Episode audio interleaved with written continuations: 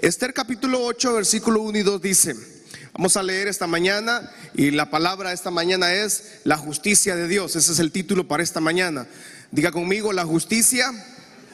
Dígalo fuerte, la justicia de Dios. Dice, el mismo día el rey Asuero dio a la reina Esther la casa de Amán, enemigo de los judíos. Mardoqueo vino delante del rey porque Esther le declaró lo que él era respecto de ella. Versículo 2. Y se quitó el rey el anillo que recogió de Amán y lo dio a Mardoqueo. Y dice que Esther, su sobrina o su hija adoptiva, puso a Mardoqueo sobre la casa de Amán. Hemos estado hablando de, venimos hablando desde, desde Éxodo, lo que es el espíritu de Amalek que atacó a Israel, que, lo, que le quiso aniquilar, que le quiso traer muerte. Y, y luego pasamos como muchas generaciones después, como muchos años después, este espíritu sigue atacando a, la nación de Israel y cómo este espíritu de destrucción todavía sigue atacando nuestras vidas y nuestras familias. Pero en el nombre de Jesús, ese espíritu no tiene poder sobre nosotros en esta mañana. Cuando dicen amén esta mañana? Y eh, este espíritu, este demonio, es un demonio que viene y ataca familias, se alimenta de destruir familias. Este demonio eh, es, una, es una potestad sobre las naciones, es una potestad sobre las casas y, se alimenta literalmente de destruir familias y de destruir propósitos, porque cuando venimos a Cristo, si algo encontramos nosotros, es algo que se llama propósito. Cuando estábamos en el mundo, en las tinieblas, no teníamos propósito ni destino. Venimos a Cristo y recibimos una luz y nos da propósito. ¿Cuántos hemos recibido ese propósito de parte del Señor? Pero, pero Amalek, su trabajo literalmente es venir y destruir ese propósito que Dios nos ha entregado en nuestras manos, que Dios nos ha entregado en nuestras familias. Quiero que leamos el libro de Esther, capítulo 6, antes de, de, avanzar, leamos 6, versículo 12 al 14, dice, después de esto Mardoqueo volvió a la casa, a la puerta de Real, y Amán se dio prisa para irse a su casa, apesadumbrado y cubierta su cabeza. En, ese, en este versículo Amán, él mismo se cubre su cabeza. En los versículos posteriores vamos a ver que ella no se cubre la cabeza, él le cubre la cabeza. Contó luego Amán a Ceres, su mujer, a todos sus amigos, todo lo que le había acontecido. Entonces le dijeron sus sabios y Ceres, su mujer, si de la ascendencia de los judíos es ese Mardoqueo, delante de quien has comenzado a caer, no lo vencerás, sino que caerás por ciento delante de él. Pero, amada iglesia, recordemos que Ceres, la mujer de, o la esposa de este señor, de Amán, eh, unos capítulos atrás, ella misma le sugiere a Amán, esta señora estaba loca, pues, esa señora estaba trabada de la cabeza. Esta señora le sugiere a Amán que diera muerte, una muerte dolorosa, una muerte trágica a Mardoqueo. Este señor, Amán, tenía su esposa y tenía un grupo de consejeros. Sus consejeros y su esposa le sugieren a él asesinar a Mardoqueo. Ceres le dijo, mira, ya quítate ese dolor de cabeza, ya quítate ese problema, simplemente haz una horca de 25 metros y asesina a tu enemigo y se va a acabar tu problema. A lo cual Amán se alegró del consejo de su señora y de su consejo consultivo que tenía lo lleva a realizar. Resulta que unos tres doritos después, encontramos ahora, su señora le dice a Amán, ah, pero es que si estás peleando contra Mardoqueo y es judío, de verdad que te va a ir mal. Resulta que la señora, la misma doña tóxica que le dice primero, no te preocupes, tenés el poder, ahora le dice, ah, no, pero es que si, si ese Mardoqueo es de los judíos, le dice, delante de él ya comenzaste a caer. Y luego dice, no lo vas a vencer. Mire que siempre el plan del enemigo o la gente que planea muerte o la gente que planea siempre el mal para contra los demás tienen una característica que los une a casi todos, es que siempre terminan solos. ¿Aló? Siempre la persona que maquina la maldad, que maquina la perversidad o que maquina el mal contra los demás, tienen una característica casi similar todos. Siempre terminan solos. Por eso es que Amán, su consejo consultivo y su señora pintaron llantas, se hicieron humo. Le dijeron a Amán, ¿sabes qué? Este problema es tuyo. Vos te lo buscaste. Nosotros solo te dijimos. Vos tomaste la decisión lo abandonaron y le dice algo, ella misma le profetiza, no lo vas a poder vencer.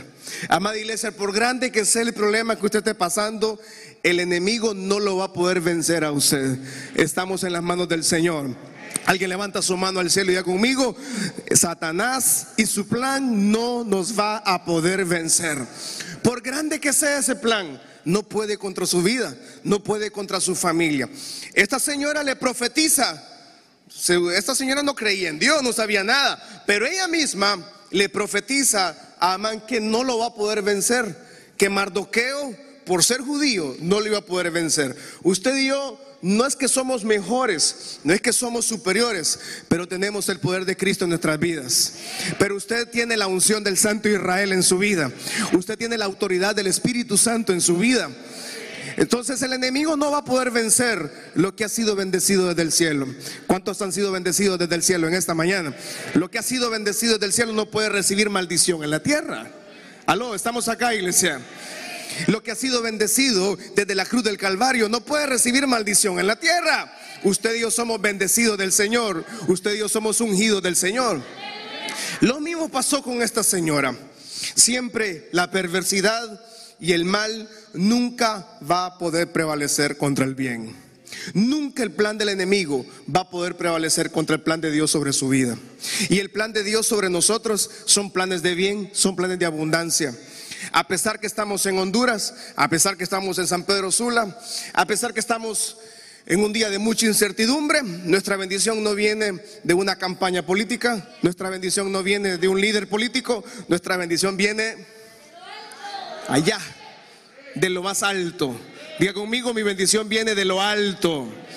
De ahí viene nuestra paz, de ahí viene nuestra bendición. Si no, nosotros no estuviéramos esta mañana acá, pero nuestra bendición viene de lo alto. Nuestro redentor vive y ese propósito se cumple en nosotros y se seguirá cumpliendo en nosotros. Lo que pasa es que muchas veces el plan o las palabras del perverso tienen mucho volumen y a veces nosotros le prestamos atención a ese volumen, a esas voces de tragedia, a esas voces de fracaso. Salmo capítulo 1, versículo 1 al 3, vamos a ver dos grandes diferencias entre el justo y el malo. ¿no? Sencillo, Salmos capítulo 1, versículo 1 dice, bienaventurado el hombre o la mujer que no anduvo en consejo de malos, ni estuvo en camino de pecadores, ni en silla de burladores. Escarnecedores significa burladores, ¿verdad? No crea que es que yo cambio la, la Biblia ahí, no. Escarnecedores significa burladores. Ni en silla de burladores se ha sentado Versículo 2 dice, sino que en la palabra de Jehová está su deleite y en su palabra medita de día y de noche. Vamos a leer el versículo 3 todos, por favor. Uno, que esta palabra es una profecía para todos nosotros. Uno, dos, tres. Será que da su fruto y su hoja.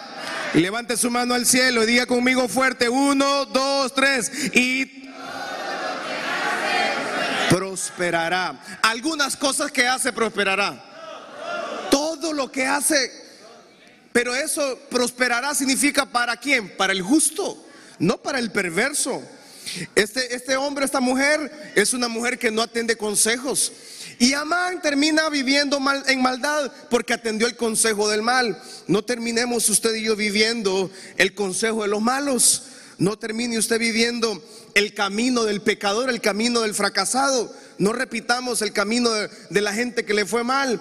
No repitamos el camino del familiar que le fue mal. Pero como a él escuchamos el consejo, terminamos. No, no, no. Usted dice el justo para que le vaya bien y todo lo que haga prospera.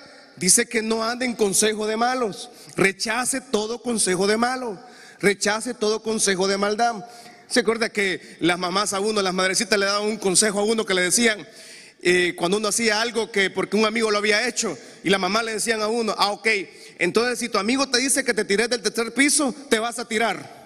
¿A cuánto le dijeron eso alguna vez? Sí, entonces uno decía, y uno quedaba así como que, ¿será que me tiro con mi amigo? Dice, no, eso. No me voy a tirar porque mi amigo loco se va a tirar. Y la mamá decía en ese consejo tan sencillo, no andar en consejo de malo, no andar en el camino de pecadores. Dice, no se sienta a disfrutar con los burladores. ¿Qué son los burladores? Pues es todo aquel que se burla del propósito de Dios en su vida. Es todo aquel que hace burla de lo que Dios está haciendo en su vida. Es todo aquel que se burla de sus planes y propósitos. Yo estoy seguro que la mayoría que estamos aquí tenemos anhelos y sueños grandes. Vamos a ver cuántos tienen sueños grandes. Hermano, si usted no está soñando en grande, pues entonces usted tiene un Dios pequeñito, hermano jóvenes, adultos que estamos acá, si usted no está soñando en grande porque usted tiene un Dios que se quedó encapsulado, pero nuestro Dios es poderoso, es grande, Él es maravilloso y en los próximos años Dios traerá esos milagros a su vida. Esos sueños que hoy son sueños, Dios los va a traer a realidad. ¿Cuántos dicen amén? ¿Cuántos creen que esos sueños se van a hacer realidad en su vida? Pero Salmos nos indica cómo llegar a que esos sueños se cumplan. Amán escuchó a los pecadores, Amán escuchó a los fracasados, Amán escuchó a la doña tóxica que tenía a su, a su lado, su esposa, que le dijo, matalo, no te preocupes. Y él mm, vino y le obedeció. Y eso mismo que le aconsejaron terminó siendo su maldición. Dice también el que el hombre justo disfruta de la palabra del Señor noche y día. Dice el versículo 4, ¿cómo termina el malo? Versículo 4 de Salmos 1 dice, no así los malos, que son como el tamo que arrebata el tiempo. Versículo 5, por tanto, no se levantarán los malos en el juicio, ni los pecadores en la congregación de los justos. Versículo 6, vamos a leer, porque Jehová conoce el camino, más la senda, vamos diga, más la senda de los malos, todo plan en contra de su vida, todo plan de maldad va a perecer en el nombre de Jesús. Alguien tiene que glorificar al Señor. Vamos, levante su mano y diga, todo plan del enemigo va a perecer, se va a destruir en esta mañana. Así termina el malo. ¿Quién es el malo? El perverso, el maligno y el enemigo. Son los mismos títulos que Dios utilizó o Jesús utilizó también para designar a Satanás el plan del maligno, el plan de Satanás, el plan del enemigo, el plan de nuestro adversario, el diablo, dice. Así se le, se le, se le denomina Satanás. Y en Salmos le dicen al perverso. Y Esther también le dijo a Amán perverso, le dijo maligno. En otras palabras, le dijo Satanás, Esther, al segundo, el rey Azuero, señor que se llamaba Amán. Leamos capítulo 7 de Esther, versículo 1 y 2. Vamos a leer ahí, Esther 7, 1 y 2. Fue pues el rey con Amán al banquete de la reina Esther. Versículo 2. Y en el segundo día, mientras echaban sus tragos, dijo el rey a Esther, ¿cuál es su petición, reina Esther? Y te será concedida y le pregunta, ¿cuál es tu demanda? Y nuevamente el rey por tercera vez, en la Biblia, en el libro de Esther, encontramos que el rey tres veces le ofrece lo mismo. Le vuelve a decir a la señora Esther, aunque sea la mitad del reino, te será otorgada. Este hombre seguía enamorado de Esther. Le quería dar la mitad del reino. Igual a nosotros los esposos que le queremos dar la mitad de todo lo que tenemos a nuestras esposas.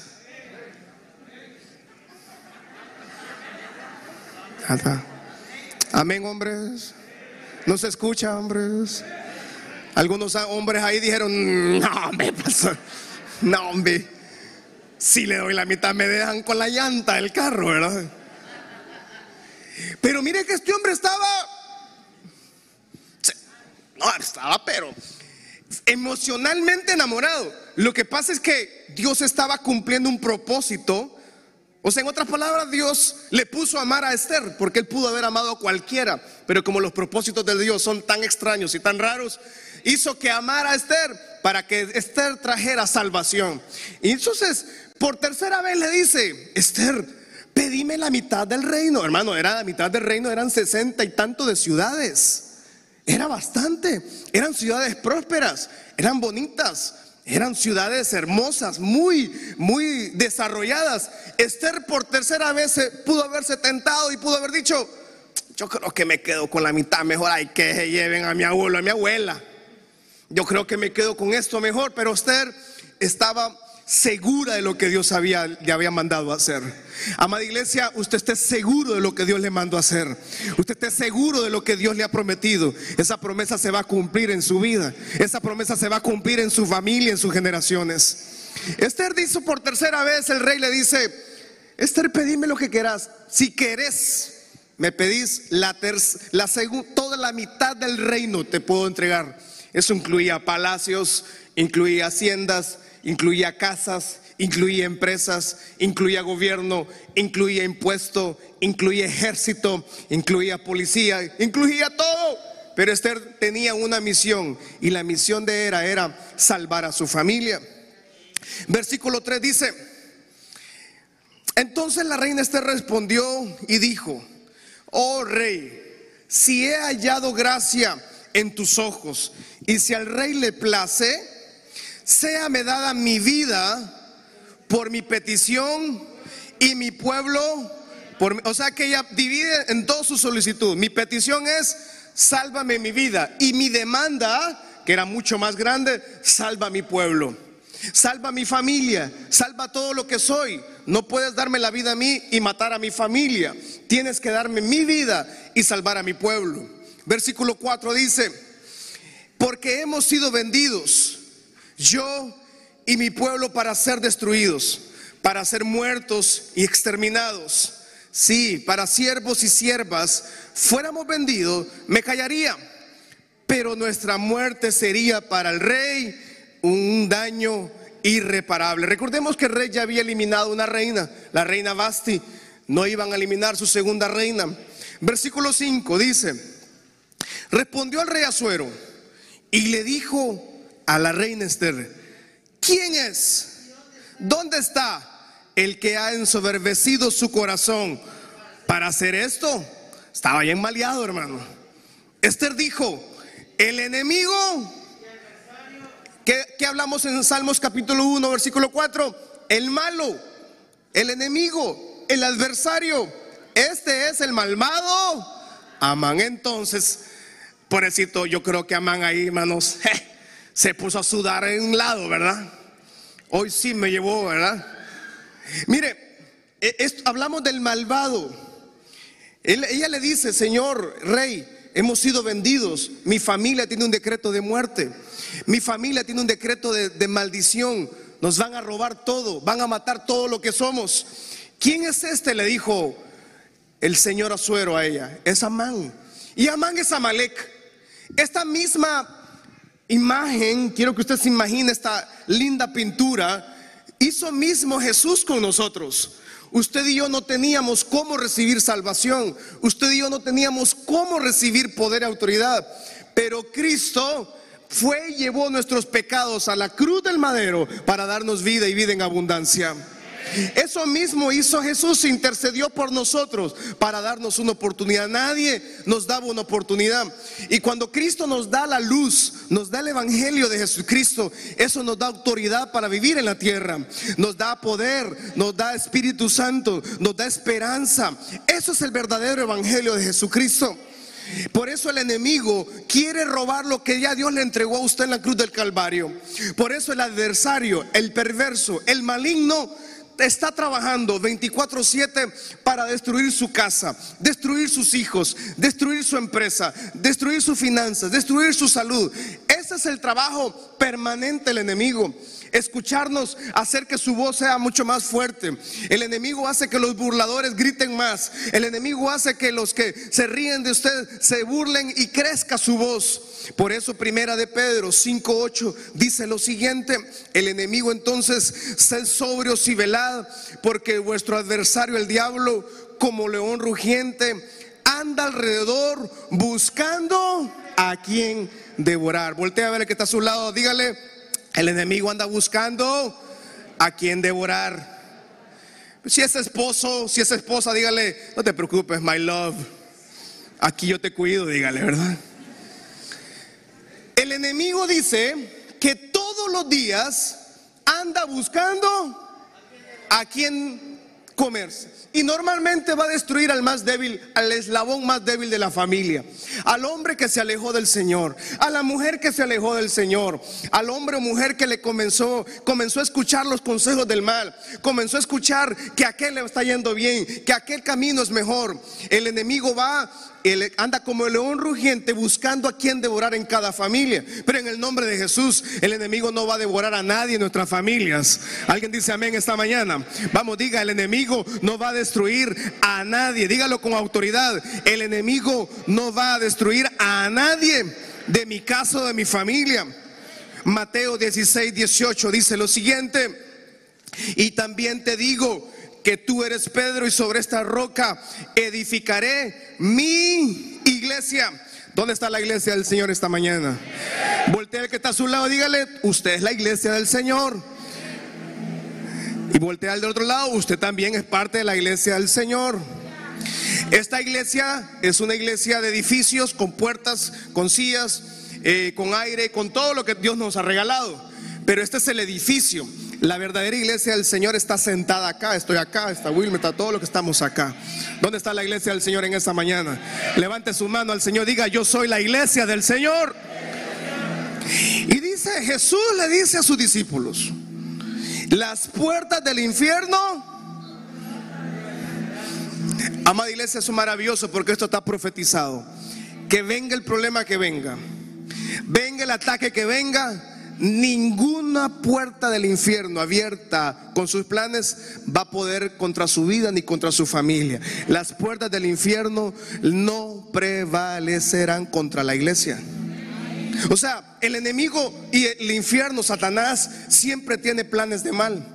Pero Jesús mismo le dijo a Pedro, no te preocupes, sobre ustedes voy a edificar la iglesia. Nosotros somos la iglesia del Señor, somos los llamados del Señor. Y luego le dice, las puertas del Hades no prevalecerán contra ella. Amada iglesia, alce sus manos al cielo. Y esta mañana yo no sé en qué, en qué etapa de su vida está cruzando usted.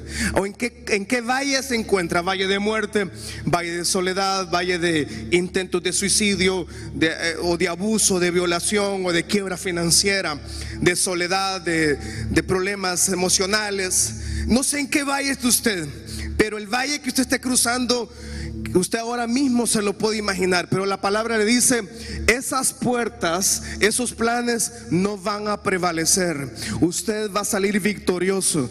Eso que usted está cruzando ese valle no va a quedarse estacionado ahí. Usted va a llegar al otro lado y tendrá la victoria en sus manos. Vamos, esta mañana diga, saldremos al otro lado. La victoria me nos pertenece. La victoria me pertenece.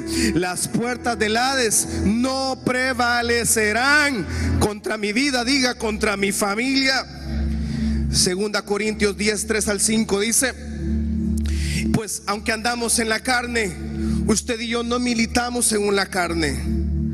Versículo 5, 4, porque las armas de nuestra milicia no son, sino que son poderosas en Dios para la destrucción de fortaleza toda fortaleza que se haya levantado en el nombre de Jesús esta mañana se destruye en mil pedazos. Toda potestad, todo espíritu maligno, todo espíritu contrario, en esta mañana, diga esta mañana, toda fortaleza que el enemigo haya creado contra mi familia y contra mi generación se destruye en el nombre de Jesús. Dice que cuando guerreamos en el espíritu, cuando venimos a orar, a ayunar, a guerrear, derribamos argumentos y toda altivez que se levanta contra el conocimiento de Dios, llevando cautivo todo pensamiento a la obediencia de Cristo.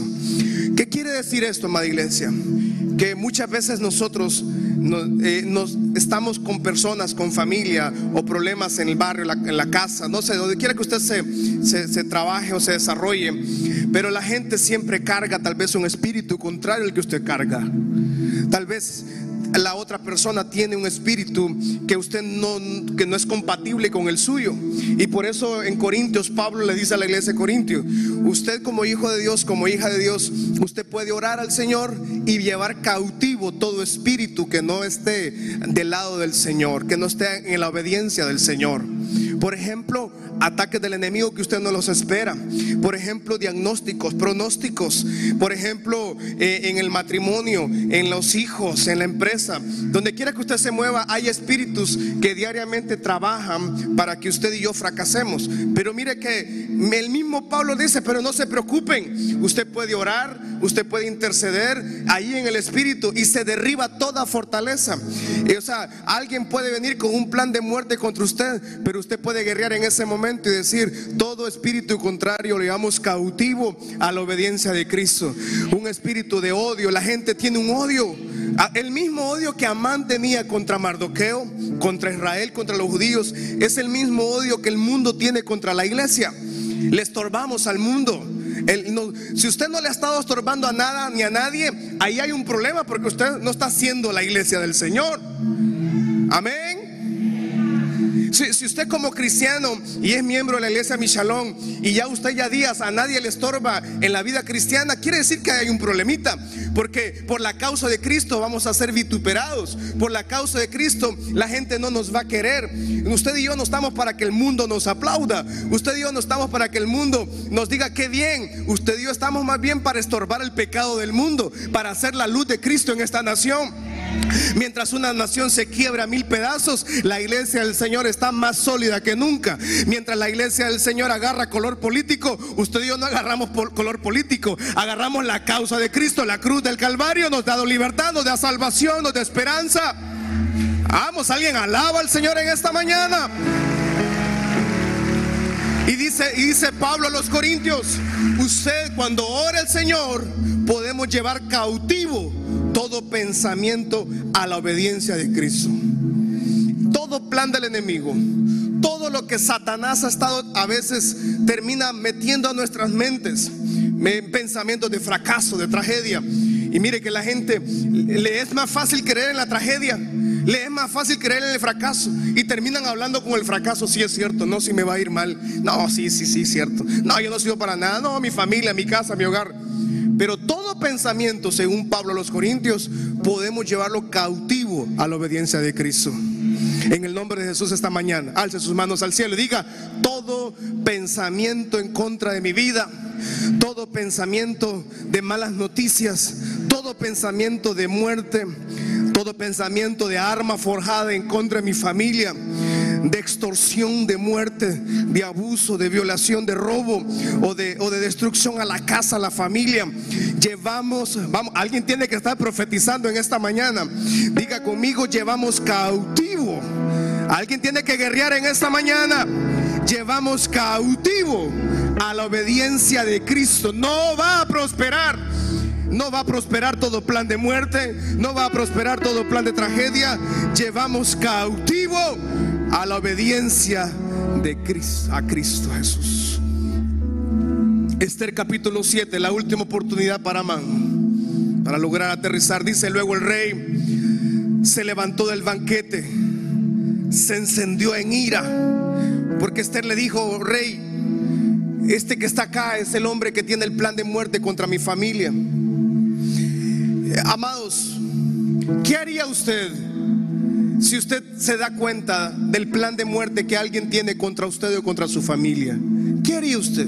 O mejor dicho, ¿de qué no somos capaces, verdad? Por cuidar la familia, por cuidar el hogar. ¿De qué no seríamos capaces? De hecho, esa es la pregunta que podríamos hacer esta mañana.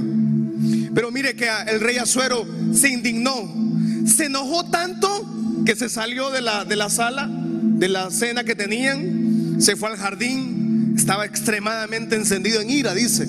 La reina Esther se quedó sentada, se quedó Amán Y me imagino que habían muchos guardias o guardaespaldas alrededor de ella. Y Amán se quedó a suplicar a la reina por su vida. Ya era un poco tarde, sus oportunidades ya se habían agotado. Él pudo haber, Amán pudo haber redimido su mal. Amán pudo haber deshecho la horca. Amán pudo haber deshecho el plan, pero la iniquidad de su corazón, el odio de su corazón, le llevó a vivir lo mismo que él había planeado para Mardoqueo. Qué terrible es el odio, qué terrible es la iniquidad del corazón de las personas, la maldad, la perversión, la ignorancia, podríamos decir también. Que la gente que maquina eso terminan viviendo exactamente ellos mismos lo que han planeado para los demás. Versículos 8 dice, después el rey volvió del huerto del palacio al aposento del banquete. Dice que Amán había caído sobre la reina Esther. Entonces dijo el rey, no quiero leer esa palabra porque es muy fuerte por los menores que hay, ¿verdad? Pero querrás también abusar a la reina en mi propia casa. Al proferir el rey esta palabra, le cubrieron. Y ya hermano, una vez que le pusieron una una capucha o una bolsita, ¿verdad? Una telita negra, no hay marcha atrás. Dice la Biblia que el rey salió y según estos banquetes en la cultura persa, dice que eran una mesa casi al suelo y se sentaban alrededor casi en el suelo, o sea, no es el comedor que usted y yo occidental que conocemos ahora, ¿verdad? En aquel entonces, la cena, de hecho todavía en, muchos lugares de Medio Oriente, comen sentados en el suelo. Tienen una mesa en medio con toda la comida, con quesos y con eh, semillas y con todo lo posible. Pero no es una comida sólida, sino que es, una, es un banquete de, de pequeños bocadillos, pero de toda la comida que usted se puede imaginar. Pero son pequeños bocadillos, entonces la gente, los reyes utilizaban estos tipos de banquetes para platicar. Y recuerde que en esa mesa, cuando iniciamos el capítulo 7, dice que el rey estaba echándose sus, sus copitas, ¿verdad? Entonces el rey estaba echándose sus traguitos de vino, sentado, platicando, y la reina le dice, sí, tengo una petición, le dice, solo tengo una. Salió, le dice que quiero que me des la vida, nos quieren matar, nos quieren asesinar, y este hombre que está acá es el responsable de esto. El rey se enoja, sale y quedan ellas sentadas. Entonces yo imagino a la reina esté relajada, echándose sus, sus comiditas y sus bebidas, ¿verdad? Porque ya había dicho la verdad. Y vio que el rey, porque hermano, el rey se encendió en ira porque querían matar a su esposa, a la mujer que la amaba. Así como usted y yo nos enojamos cuando alguien quiere molestar a nuestras esposas. Amén, hermano. No se escucha, hermano. yo creo que algunos esposos dieron ahorita, no, pastor, si quiere que, se la lleven. No, no. Eh, Mire que él se enoja y regresa. Cuando él regresa, se encuentra con una imagen que él piensa que Amán está queriendo abusar de la reina Esther. Y la reina Esther, yo imagino que estaba, hermano, hermosa, estaba llena de loción, bien vestida. Era la reina, o sea, tuvo que haber unas 10 estilistas mínimo, la, la, cambiaron ese día, la peinaron, la maquillaron. Estaba hermosa, pero nunca más hermosa que nuestras esposas, ¿verdad? Ya más o menos, ¿verdad? Ya dijeron 10 amenes por lo menos, ¿verdad? Porque los otros hombres, ah, pastor, si la doña mía, pues, sí, pero esa doña está así porque usted no la lleva al salón. Llévela al salón. Ah, allá, fondo, son un amén, ¿verdad? Dice la palabra que el, rey regresa. Y cuando él regresa, ve a Amán suplicándole, diciéndole a la reina, por favor, ten misericordia, cambia eso, no le diga, dile al rey que me ayude.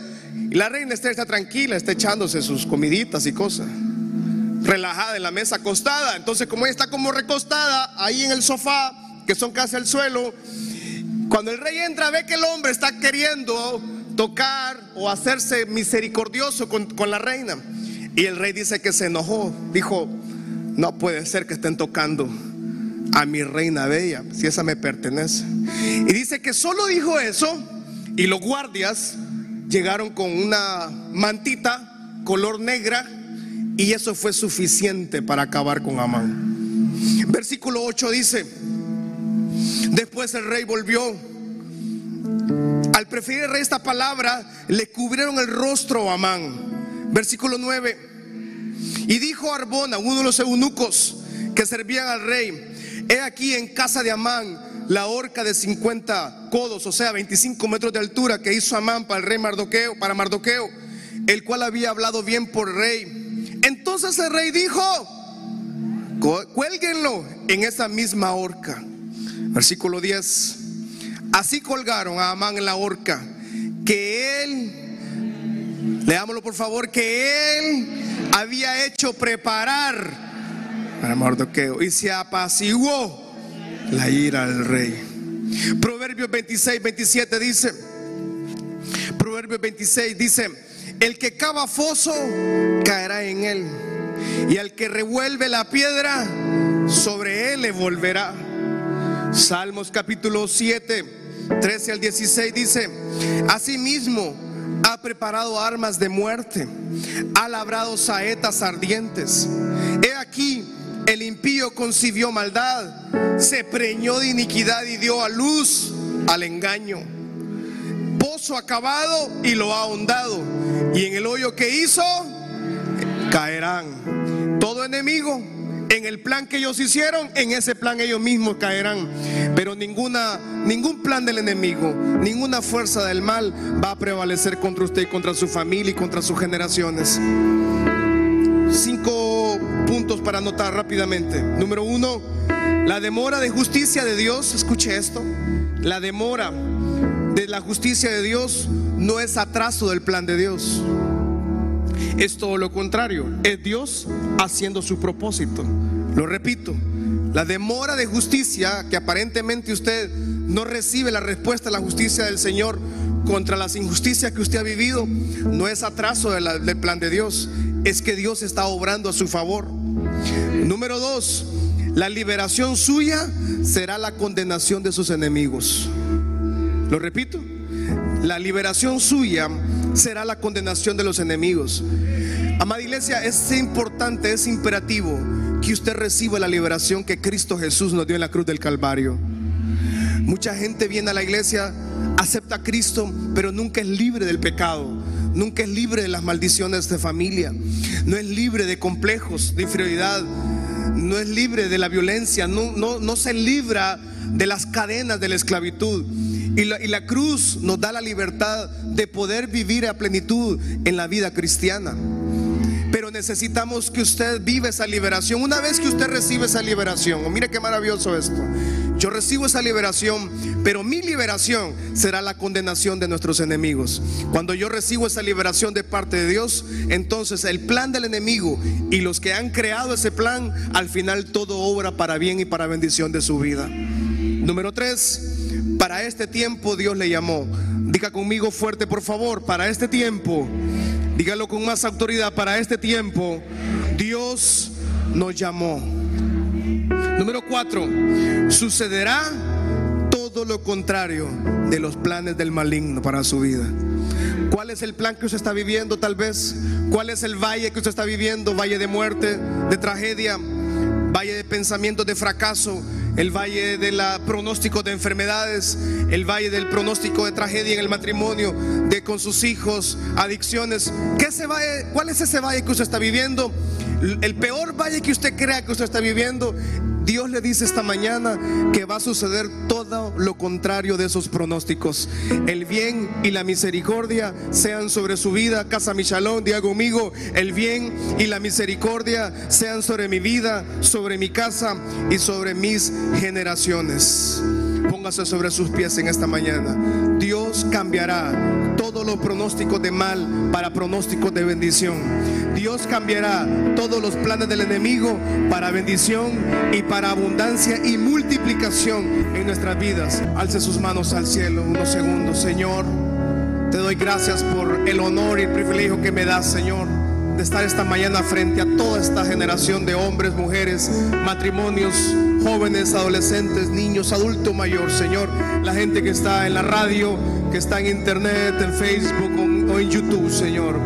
Esta mañana, Señor, todo lo transformas para bien. Declare conmigo todo, mi Padre Celestial, todo lo transforma para bien. Casa Michalón, déjeme orar esta mañana, Señor. Oro por cada familia acá, Señor. Y muchos están cruzando valles de muchas dudas. Muchos están cruzando tal vez valles de crisis financiera o de amenazas de muerte o de amenazas de extorsión o de amenazas de la duda que el enemigo del burlador de las carnecedoras ha traído, Señor. Muchos están recibiendo voces de fracaso. Muchos han recibido noticias de fracaso. Pero por cada noticia mala, por cada diagnóstico de muerte, por cada diagnóstico de tragedia, todo lo transforma para bien mi Padre Celestial. Esta mañana es mañana de gozo, es mañana de victoria, porque todo lo que el enemigo, todo lo que Amán ha trabajado, todo lo que Amalek ha querido trabajar para fracaso, mi Padre Celestial todo lo transforma para bien. Mi Padre Celestial va como poderoso guerrero. Él no ha perdido una batalla. Alguien grita de victoria esta mañana. Alguien celebra la victoria esta mañana. Levante sus manos. Levanta sus manos al cielo y diga conmigo, todo, lo transforma para bien. Mi Padre Celestial, el dueño del oro y la plata, el creador de los cielos y la tierra, es mi Padre Celestial. Y todo lo que Amán, todo lo que Amalek ha edificado, todo lo que Amán, todo lo que Amalek ha planificado contra usted, esta mañana se derrumba toda fortaleza. Esta mañana se derrumba toda duda, todo temor, todo miedo, toda incertidumbre. Esta mañana, amada iglesia, le reto a que sus vistas de Cristo Jesús y que pueda ver esos sueños, esos anhelos, ese milagro, lo pueda ver a través de Jesús esta mañana. Jesús está cumpliendo, ya cumplió Él en la cruz del Calvario. Ahora usted puede recibir estos milagros en los próximos días, en los próximos meses, en los próximos años. A usted será ese hombre, esa mujer justo que estará junto a corrientes de agua, que dará su fruto en su tiempo y su hoja no cae. Y que todo lo que hace prosperará. Toque sus manos, toque sus manos y diga, todo lo que mis manos emprendan, todo lo que mis manos toquen, sea prosperado. Alguien dice amén esta mañana. Alguien grita con victoria esta mañana. Sea, sean sus hijos fructíferos. Sean sus hijas bendecidas. Sean sus finanzas prosperadas. Sea su empresa prosperada. Sea su matrimonio bendito. Sean sus hijos benditos. Grito de victoria, vamos.